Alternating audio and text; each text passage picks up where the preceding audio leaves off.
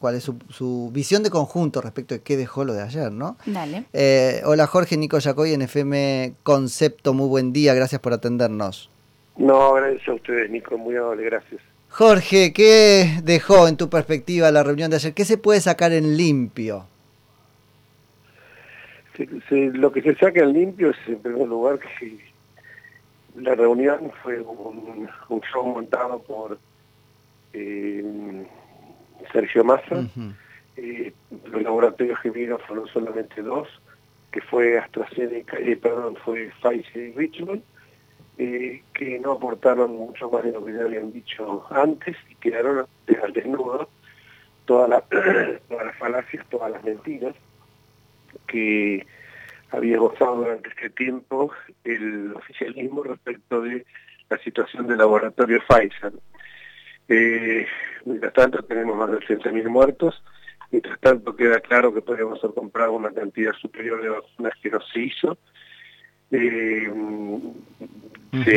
directamente yo creo que por alguna razón, tal vez la misma que por la cual Ginés González García subestimó el virus al comienzo y dijo en febrero del año pasado que nunca iba a llegar a la Argentina. Habría que avisarle que los hermanos Ray ya habían inventado los aviones eh, y el gobierno actual tomó decisiones de políticas públicas como si la pandemia terminase el 31 de diciembre del 2020. Pensemos que ni siquiera previeron que la ley de presupuesto 2021 no contempla las partidas para el IFE ni para el ATP. Sí y en la ley de vacunas, en el artículo 12 de la misma, habían señalado que las autorizaciones otorgadas al Poder Ejecutivo para contratarlas, eh, bajo estas condiciones excepcionales obviamente, tendrían vigencia eh, mientras rigiera una ley determinada, que es la ley famosa de la nueva emergencia del 19, que venció el 31 de diciembre de 2020. Acá lo gracioso es que entonces están vencidas la ley de vacunas o sea que hmm. ahora tenía que haber una nueva ley de vacunas, yo propuse una donde modificaba el famoso tema de la indigencia, donde modificaba también el hecho de que la demanda puede tomarse todo el tiempo del mundo para eh, aprobar. tiempo del mundo para aprobar algún tratamiento clínico para combatir el COVID, ya sean vacunas o sea otro tipo de tratamientos como esta droga, la ivermectina, que ha tenido resultados buenos en algunos pacientes. Eh, y del mismo modo eh, establecemos de que no haya más el secretismo, que solamente el presidente de la Cámara o los presidentes de las comisiones son los únicos que tienen acceso a las vacunas. ¿Están pidiendo, Jorge, algún tipo de, a ver, o, o, contame qué podrían hacer, ¿no es cierto? Y a la audiencia, desde la Cámara de Diputados o desde un bloque de minoría, eh, algún tipo de auditoría y control sobre el ANMAT. Hay muchas dudas respecto del el criterio con el que el ANMAT este, está manejando las aprobaciones y etcétera, ¿no? Por eso nosotros hablamos de una aprobación ficta de que pasaba los 15 días sin que el ANMAT se pronuncie, porque justamente el ANMAT demora y ahí en, esa demora yo no, no yo no juzgo nada, simplemente relato hechos. Como relato hechos, después también cuando veo que algunos hechos son cuanto menos vidriosos, eh, voy a la justicia, como he ido a hacer ya 14 denuncias, cosa que nunca había hecho en política porque nunca me viene esa obligación, ni siquiera con el anterior kirchnerismo, pero en este caso sí, eh, porque veo cosas que son eh, tan, tan, son tan tramponas, tan, sí. las cosas que hacen, sí.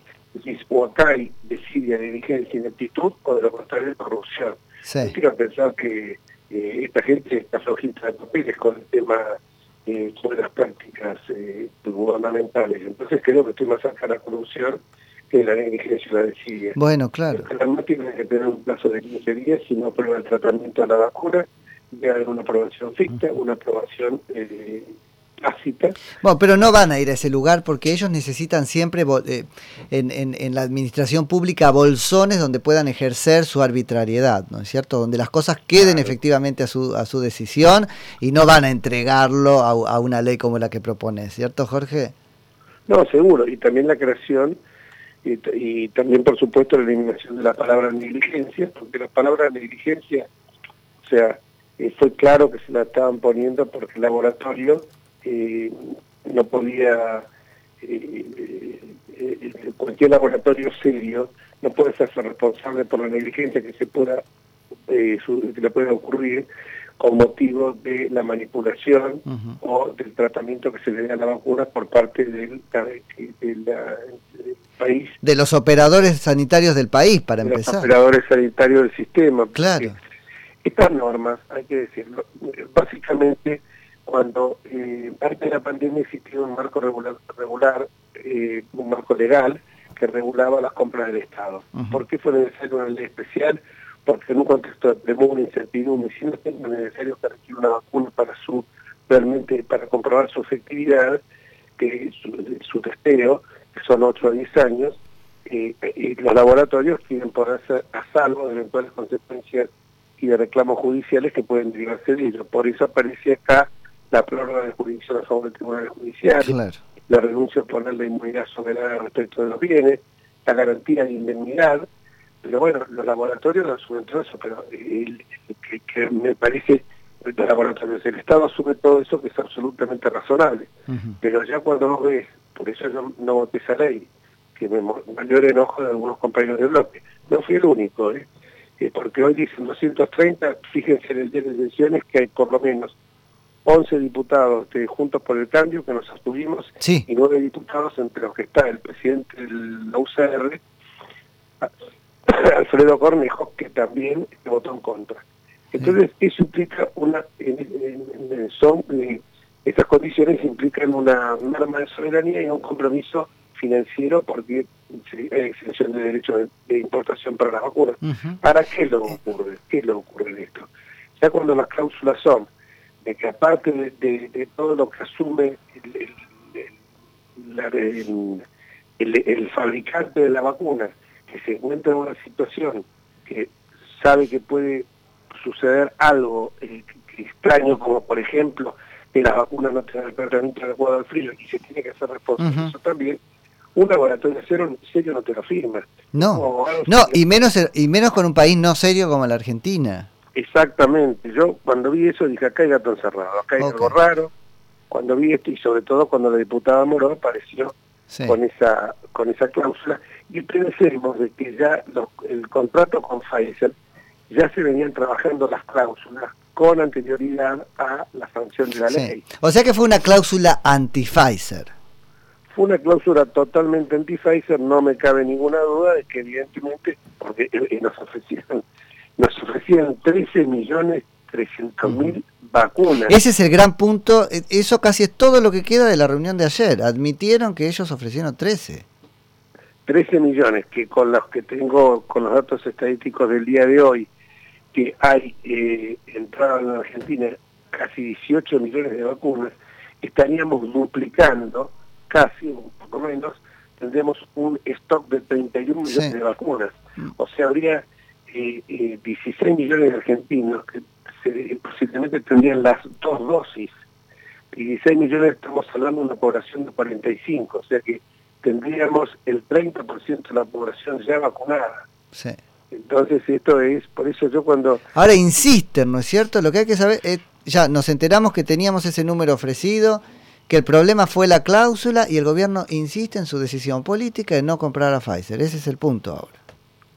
Ese es el punto porque están siempre con el tema de blandir la banderita anti-yankee, eh, al imperialismo yankee tiene una mentalidad trazada, habría que notificarlos por carta documentos que el muro el, mm. el, muro de Berlín cayó en el 89, que mm. Rusia era más una unión de repúblicas socialistas soviéticas y que Rusia es un autoritarismo hecho y derecho. Pero bueno, si vos tomas el mapa de toda América Latina, los únicos países que han aplicado Pfizer, excepción del Paraguay, son Venezuela, Cuba y Argentina. Sí, sí, totalmente. Es eso, es siempre eso, ¿no es cierto? Hay un tema ideológico tras esto, no es que están hablando de una vacuna, la soberana. La soberana me hace acordar cuando dijo que tenía un juguito de fruta, no sé qué tenía, Maduro, que seguramente el pajarito de Chávez se lo, se lo dio y que era como un antídoto, incluso una cosa... Antídoto, Pero hay un pueblo que tiene una mayoría, lamentablemente, que cree todavía en estas cosas mágicas. A lo mm. mejor ante tanta angustia, tanta incertidumbre, tanta, tanta miseria, tanta pobreza, que ya, rodea casi, ya ronda casi el 50% de la población, la gente se aferra a las fórmulas mágicas. Y ahí hay un, hay, un trabajo pedagógico que hacer, ¿no? Obvio, y ese trabajo pedagógico se sustenta también en el cierre de las escuelas. Cuanto más bruta es la gente, más fácil es ser sí. por el especialismo social. Ahora, te cierran las escuelas, Jorge. Y por otro lado, yo no quiero ser tremendista, pero así como hubiese sido muy grave inyectarnos veneno, como dijo que alguien dije, como le, le hacen decir a alguien que dijo, pero no lo dijo, pero no importa. Tan grave como inyectarnos veneno es no traer el antídoto. Y con lo de Pfizer se están negando a traer un antídoto probado.